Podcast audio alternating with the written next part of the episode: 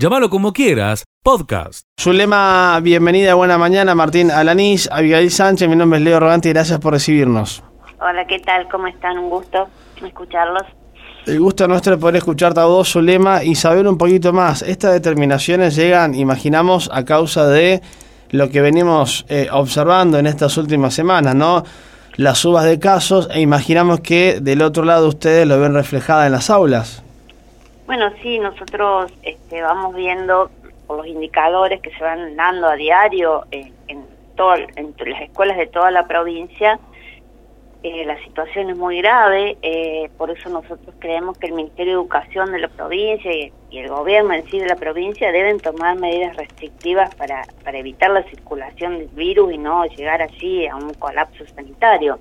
Nosotros eh, apostamos, siempre lo hemos, y lo hemos hablado en este programa, apostamos a la presencialidad eh, porque dijimos que la escuela era el único ordenador social, pero bueno, tampoco la presencialidad puede ser a cualquier precio.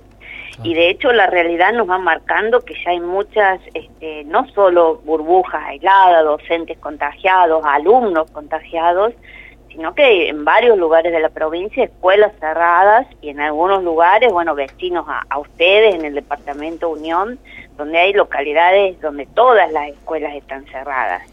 Entonces, bueno, nosotros creemos que es tiempo de tomar decisiones urgentes, porque eh, no se puede sostener a como dé lugar la presencialidad, eh, sino que nosotros siempre apostamos a empezar porque hubiese eh, suspensiones focalizadas y temporales de la presencialidad, porque ya esto eh, no es un tema educativo, es un tema solidario, ¿no?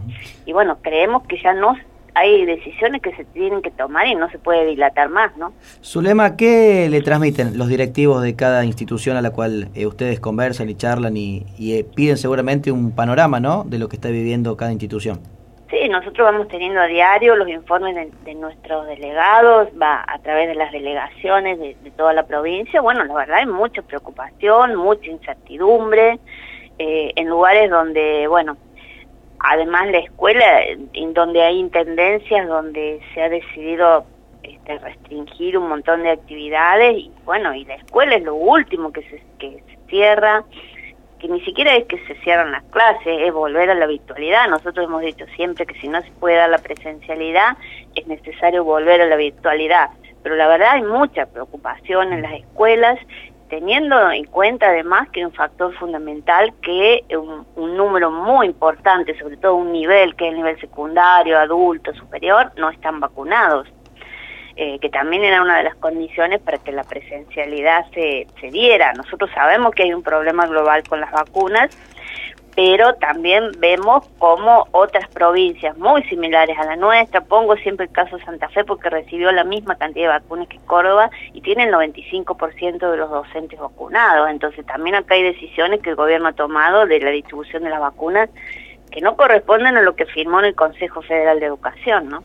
Eh, Zulema, en las últimas horas eh, hemos eh, escuchado algunas informaciones y también hemos averiguado cuáles serían las medidas restrictivas en la provincia de Córdoba a partir de mañana. Y la presencialidad eh, pareciera que no está dentro del, del debate, ¿no? No, no, no, se, eso... no, se, ha indicado este tema como uno de los prioritarios a la hora del análisis para el nuevo decreto que firmaría el gobernador. Sí, lamentablemente nosotros creemos que, que se ha politizado la pandemia, ¿no? Cosa que no debe ocurrir porque vuelvo a repetir, este es un tema sanitario y acá va, va el cuidado de la, de la salud y de la vida, ¿no? Y quienes que tienen, quienes deben tomar decisiones la, sobre la presencialidad no, no lo hacen. Hay una palabra que por ahí quieren, eh, ni siquiera le quieren nombrar, que es el cierre de la presencialidad y volver temporariamente a la, a la virtualidad. Pero bueno, también sabemos que si, si hay solo restricciones para la escuela no sirve, porque la escuela no, no está en una isla, la escuela está inmersa en una sociedad y si tampoco hay restricciones a, actividades que nosotros sabemos que, eh, que deben suspenderse, bueno, tampoco sirve, ¿no? Pero la verdad, mucha preocupación en los docentes, mucha preocupación en los directivos de las escuelas y bueno, ojalá este se tomen las medidas que hay que tomar, las medidas necesarias. Yo vuelvo a decir, esto no no se puede no se puede dilatar más. Eh, bueno, aunque sea, comencemos con las suspensiones focalizadas y temporales uh -huh. de, la de la salud, de la presencialidad, eh, priorizando la salud y la vida de las comunidades educativas, ¿no? Vuelvo a repetir, este ya no es un tema un tema educativo. Zulema, y, y si es al revés, recién vos algo interesante, ¿no? Que sea desde, la, desde la institución sola, la restricción eh, no es viable, tiene que ser a través de un conjunto de decisiones, ¿no? Sí, por supuesto. Ahora, si, para saber un poco tu, tu opinión, ¿no? Eh, si se restringen muchas actividades como se viene barajando en estas últimas horas, una, una serie de medidas que van a ser mucho más fuertes, pero la, la escuela, al menos en la provincia, eh, por ahora sigue con la modalidad presencial y con la modalidad remota desde casa semana tras semana cambiando las burbujas.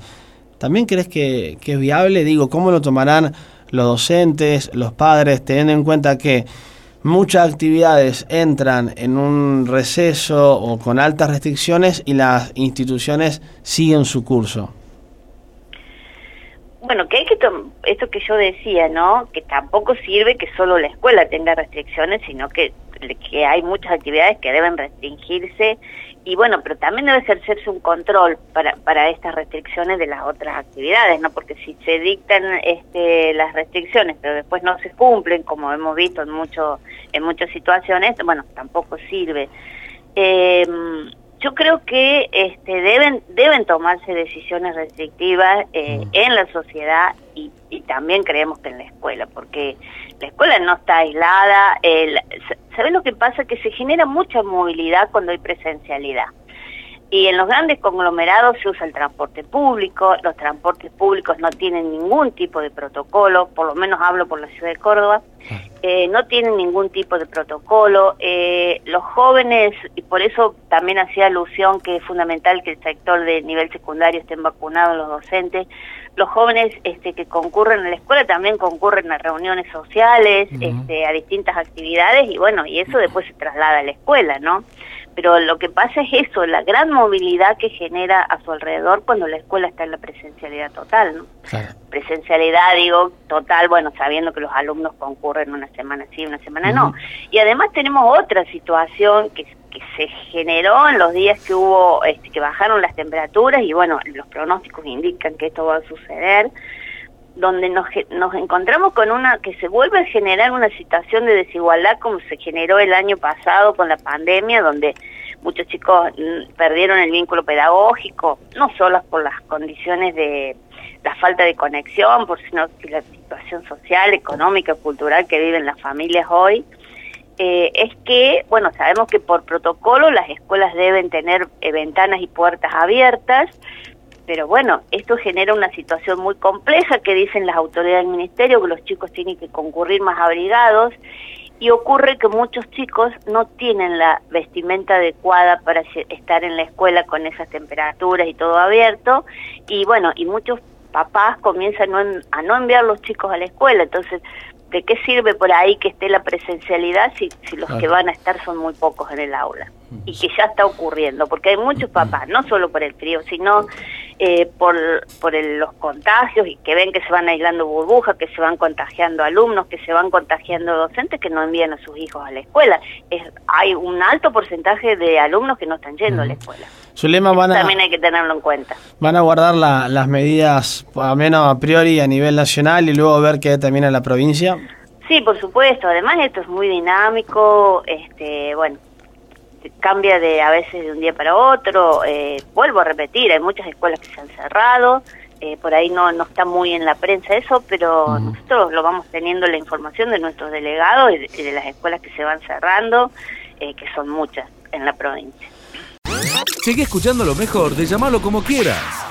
Aumento de casos en todo el país y también la grave situación sanitaria que estamos atravesando. Eh, ¿Qué hacemos a futuro, al corto plazo? Bueno, lo recibimos. Hugo Pizzi, infectólogo. Bienvenido, Hugo. Buena mañana. Martín Alanís, eh, Abigail Sánchez. Mi nombre es Leo Roganti. Gracias por recibirnos. ¿Cómo estás? ¿Qué tal? Buen día. ¿Cómo están ustedes? Muy bien. Eh, Hugo, lo primero se nos viene un poco a, esta mesa de trabajo en cuanto a algunas preguntas que tenemos para, para hacerte y para charlar.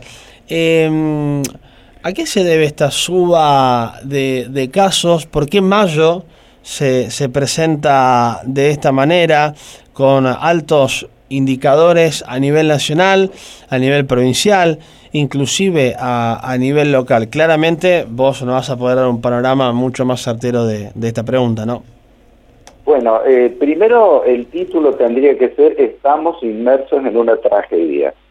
El año pasado teníamos un virus que fuimos conociéndolo, porque no hay peor cosa para la epidemiología mundial que desconocer al enemigo. Fuimos conociéndolo, pero no lo pudimos dominar.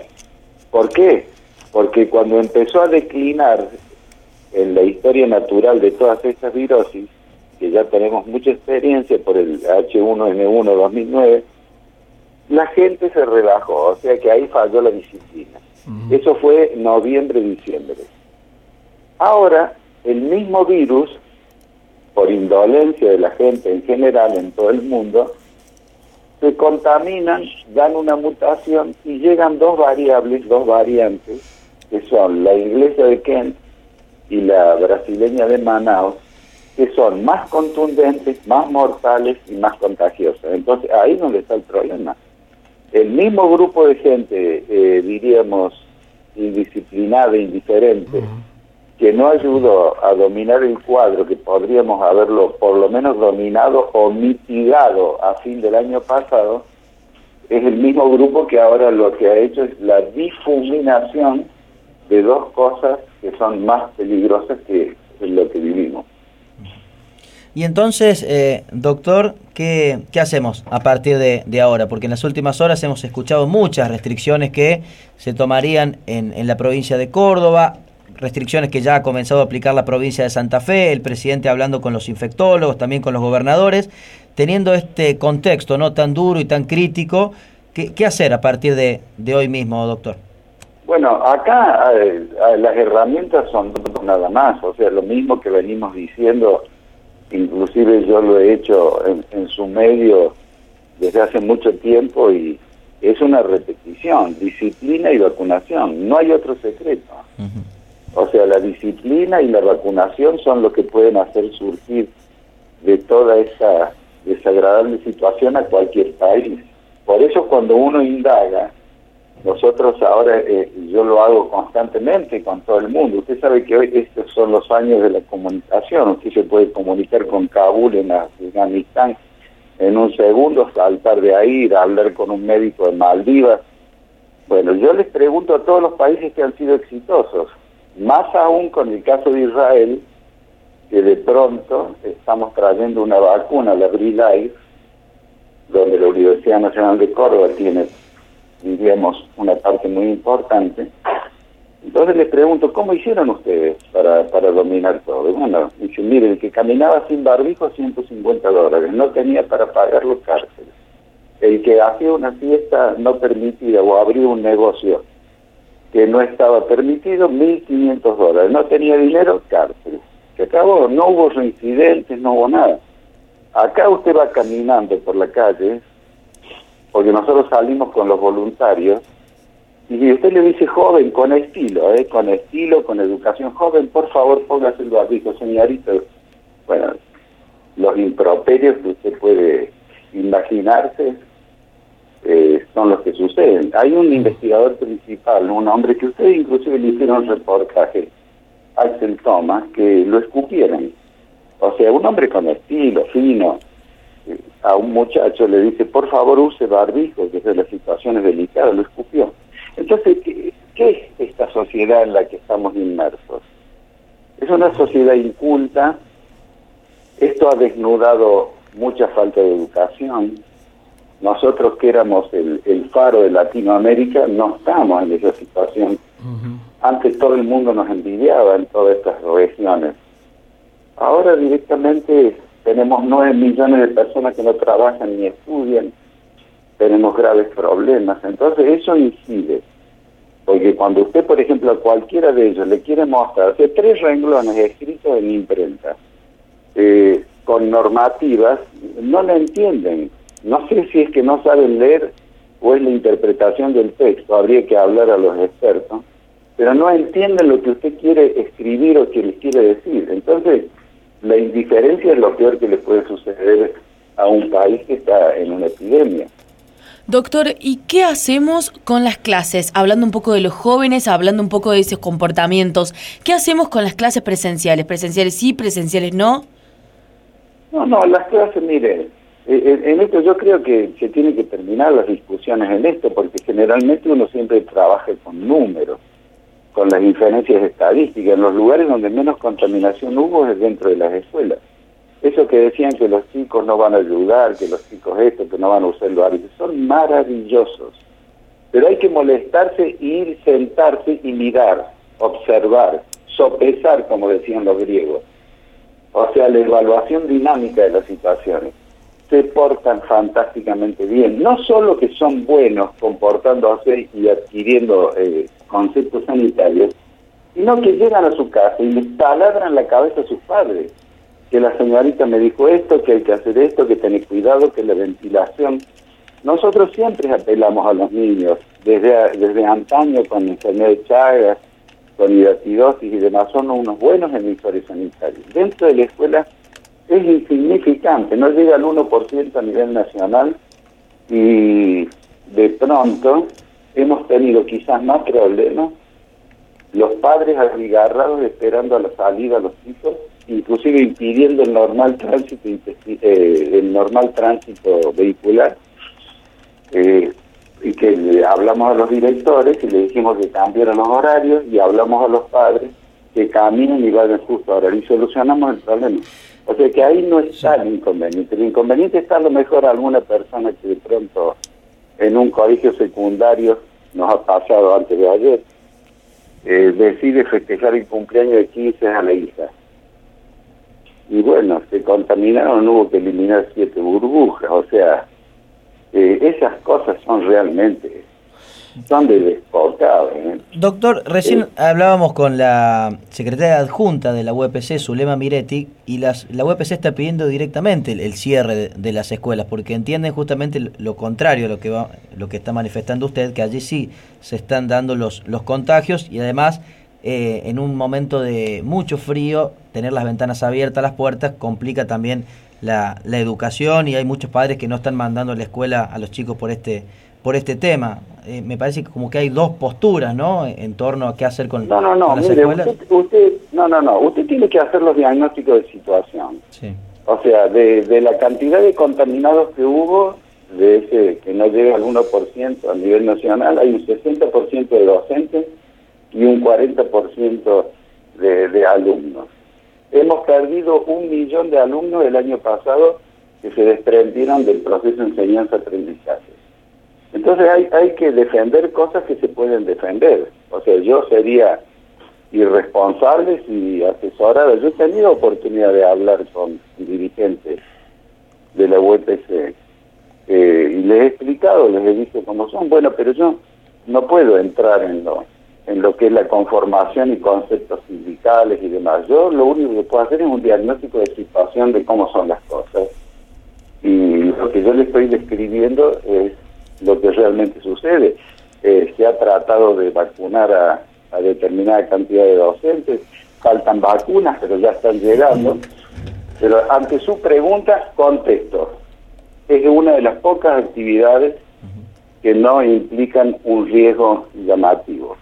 Lo mismo que la fábrica, la fábrica ha sido fantástico cómo se han comportado, eh, el, el mecanismo de implementar el protocolo hay comerciantes en general que hay que honrarlos porque han exigido para vender que tenga el barbijo puesto, han exigido, por ejemplo, que se limpien sus manos con alcohol que ellos proveen. O sea, en general, hay un grupo de la sociedad que siempre ha sido responsable, criterioso, sobrio, moderado. Todo lo demás lo podemos charlar, pero no hay nada mejor que evaluar in situ todo lo que yo le estoy comentando. Doctor. nosotros salimos. Sí. No, no, eh, doctor, le pregunto respecto a la ocupación de camas en la provincia de Córdoba, porque el gobierno en el último reporte, el gobierno provincial, da cuenta de un 45,7% de las camas críticas para adultos COVID y con asistencia respiratoria mecánica un 15%. Y allí no está contemplado aquellos eh, ciudadanos cordobeses que están requiriendo una cama por otra patología. Entonces, saber exactamente cuál es hoy la ocupación de camas en el sistema sanitario cordobés, tanto público como privado. Es lo que usted dice.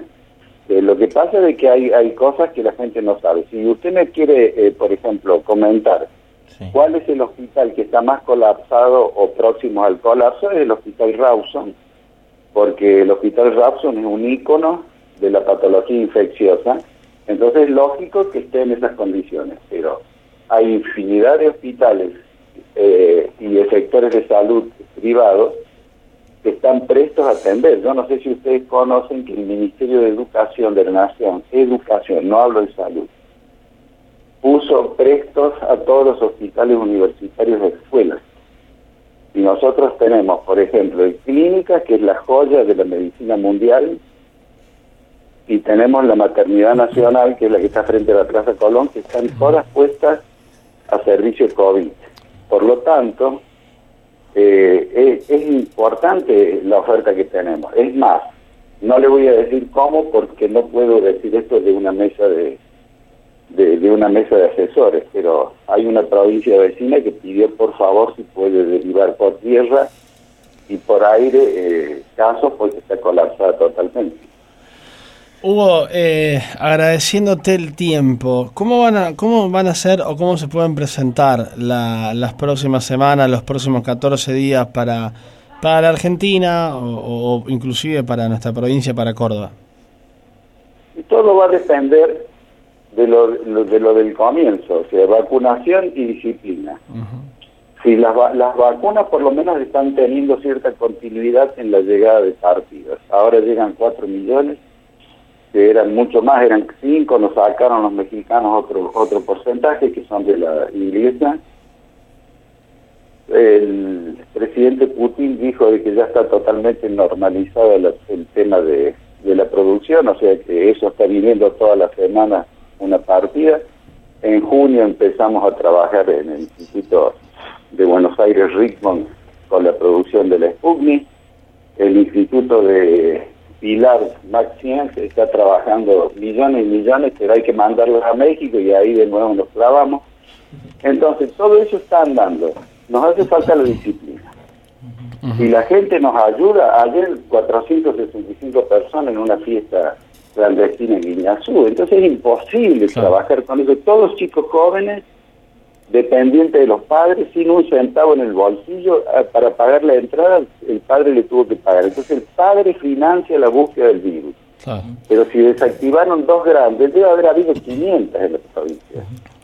Entonces por ahí hay que buscar. Y, y cuando ustedes caminen por la calle, atención con lo que les voy a decir, y cuando miren a su costado, a la izquierda o a la derecha, y encuentren señoritas, porque si nunca hay un adulto, señoritas y, jóvenes sin barbijo, mírenlo y piensen que eso les están quitando cuatro o cinco meses de su libertad, los tienen confinados por esa actitud indolente, los tienen confinados. Ahí es donde está el problema.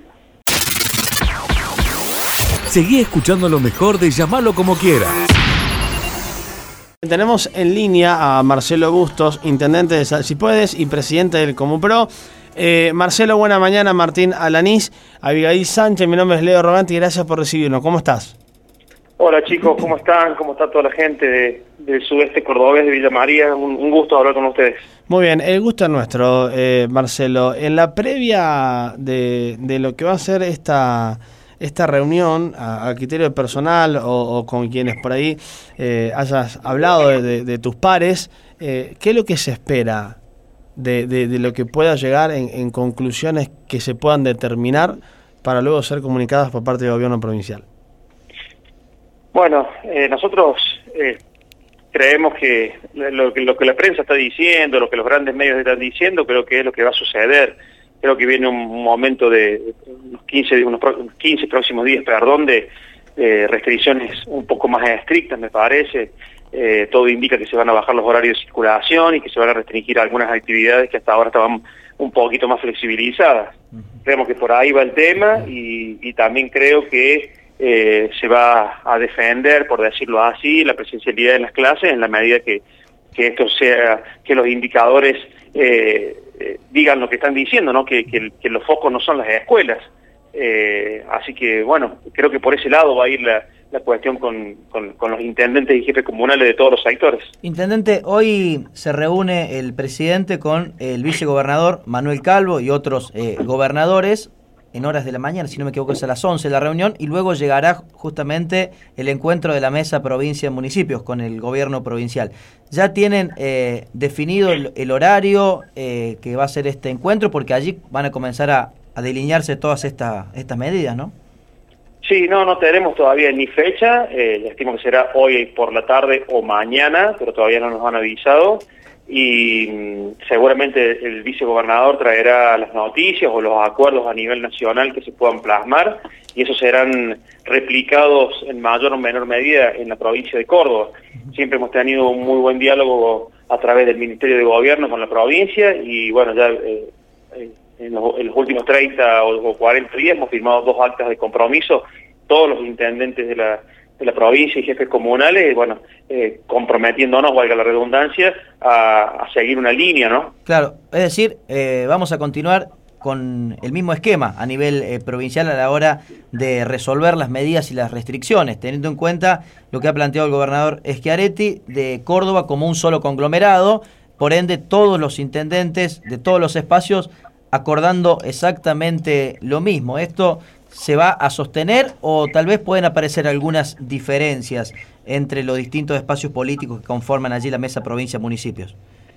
Yo creo que la política es justamente este el arte del consenso, ¿no? Eh, yo espero que, o sea, si puede en su conjunto y los intendentes de Comupro que, que, que conformamos nuestro foro eh, y jefes comunales, que esperamos que, que haya un consenso y que todos podamos eh, eh, plasmar las mismas medidas que el gobierno provincial y también creo que es lo que ansía el gobernador. Ahora bien, hay algunos intendentes que eh, por algunas circunstancias especiales o epidemiológicas sobre todo en sus localidades o eh, en algunos departamentos que están más complicados que otros, como por ejemplo el departamento Colón, del cual nosotros integramos, a lo mejor eh, quizás podamos tomar medidas aún más restrictivas, ¿no es cierto?, que las que plantee el gobernador. Pero creo que eh, todos los intendentes tenemos eh, el ánimo de seguir con una misma línea, me parece. Intendente, dos o tres cuestiones que seguramente del otro lado la gente quiere saber. ¿Qué va a pasar con los bares?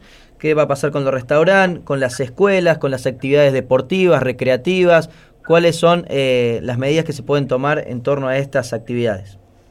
Bueno, te vuelvo a repetir, nosotros los intendentes hasta hoy no tenemos mayores precisiones más que lo que muestra la prensa uh -huh. y algunas cosas que intuimos pueden pasar.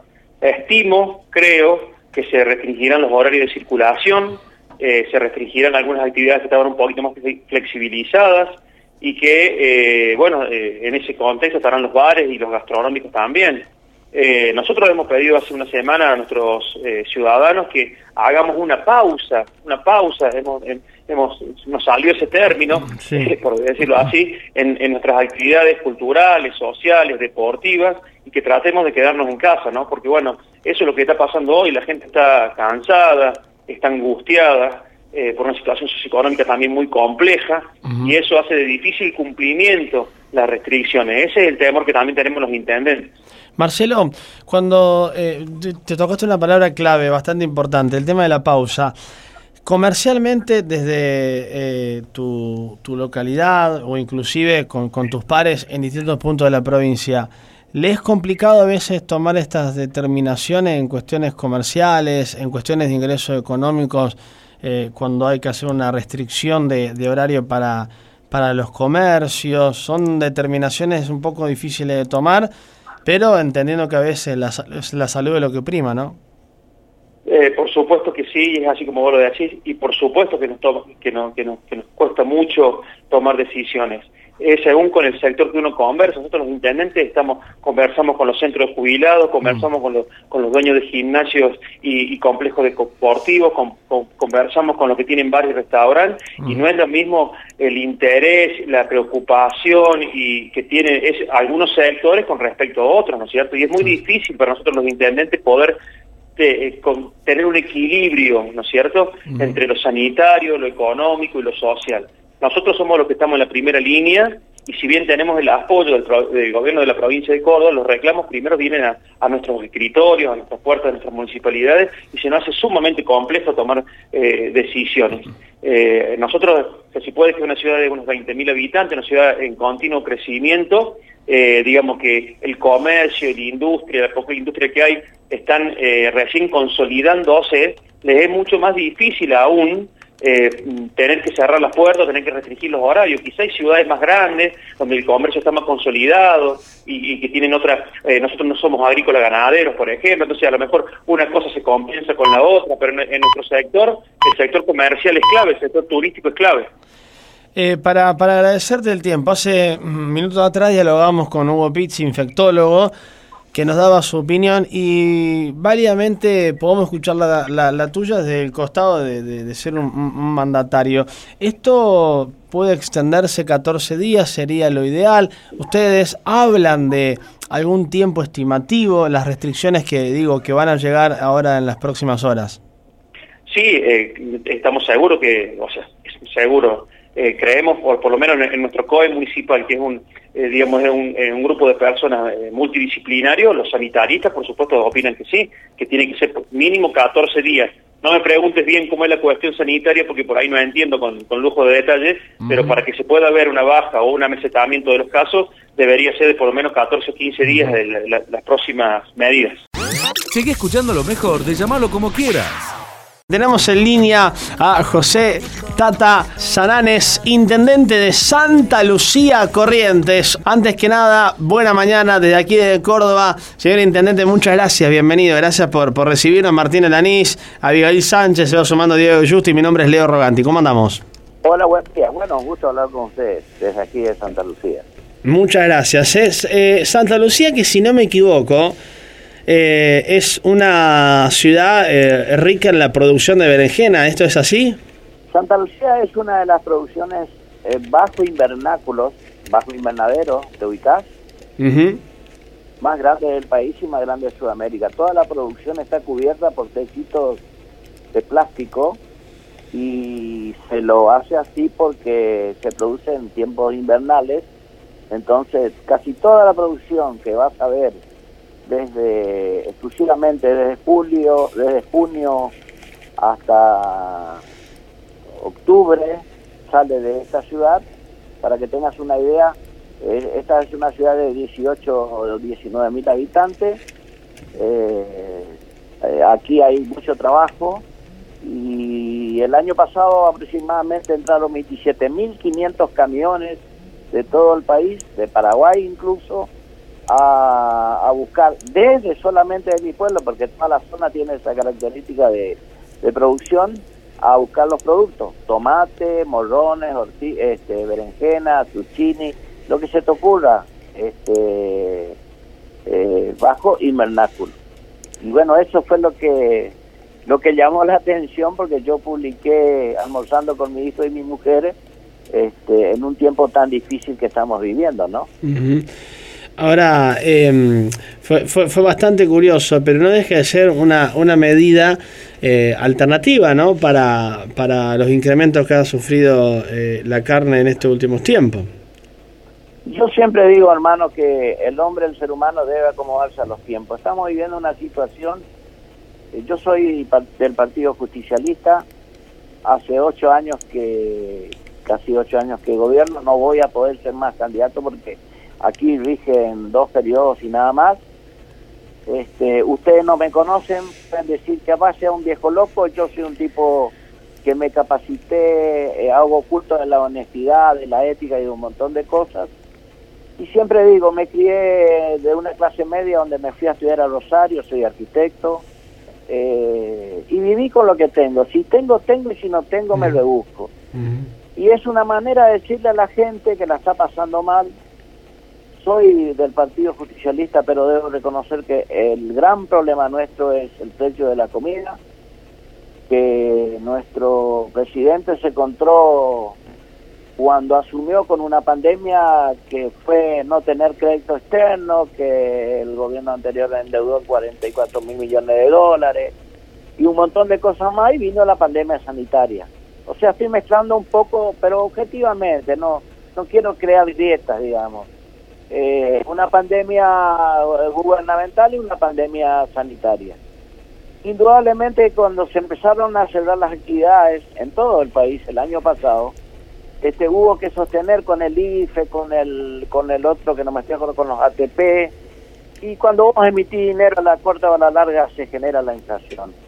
Y entonces algunos medios, yo soy respetuoso de todos los medios, pero debo decir, desde, mi humilde punto de vista, algunos medios decían, ¿y por qué no siguen pagando los IFE? ¿Y por qué no siguen pagando el ATP? Claro, eh, el país ya empezaba a agravarse económicamente. Obviamente que el país el gobierno seguía emitiendo dinero, llegó un momento que dijo, no, no puedo emitir más. Los grandes medios hegemónicos dijeron, pero ¿cómo que no pagan más? Cuando empezó a haber inflación, ah, vieron, hay inflación porque pagaban el IFE, porque siguen pagando el ATP y todo. Bueno, toda esa cuestión hizo que el cordobés, yo tengo parientes en Córdoba, el, el que se te ocurra de cualquier lugar del país tenga problemas con el precio de la comida, y si tiene y si y, y, se creció la pobreza y los sectores vulnerables son los que más eh, están perjudicados. Es por eso que yo eh, como intendente casi siempre eh, publico en mi, en mi red social una comida que hago. no, no, no tengo vergüenza que un domingo en vez de comer un asado mi hijo de 6 años quiere comer un hermoso guiso y les cuento cuánto cuánto gasto yo por comer un buen guiso caldero. Y en Santa Lucía me puedo comer una milanga de, de, berenjena, como una de zucchini, una milanga de zucchini, una milanesa de soja, una milanesa de pollo. Ayer me decía una chica, disculpen que sea rápido, pero quiero aprovechar el tiempo. Ayer me decía una chica, pero la, la berenjena no tiene proteína. Claro que no tiene. Y yo no estoy diciendo que te críes con milanesa de, de berenjena. Son cosas que uno, para paliar esta situación, se la tiene que rebuscar. Y la verdad, con una milanesa, antes de ayer, comimos mi mujer y mi hijo a la, a, la mañana y a la noche. Este, con una sola berenjena, perdón. Y es una manera de decirle a la gente que en tiempos difíciles la vida se pone muy difícil, pero no nos debe que, quitar la alegría o la expectativa que vamos a tratar de salir y mejorar nuestro nivel de vida y en el mientras tanto rebuscarnos y, y, no, no quedarnos quejándonos constantemente. Nadie, nadie, nadie, casi nadie en, Santa, en, en Corrientes, una de las provincias más pobres, se puede darle el grupo una familia numerosa de comer un asado los domingos porque es mucha guita y los sueldos son magros. Solamente eso, muchos lo tomaron como chiste, muchos se burlaron, simplemente es de un tipo que nació no en una cuna de oro, en una clase media acomodada, me fui a estudiar al Rosario, no necesité ni siquiera trabajar para, para recibirme y que cuando las cosas no van bien me la rebusco y hago este tipo de cosas, pero de la forma más genuina y sin ningún caleteo. Llámalo como quieras, podcast.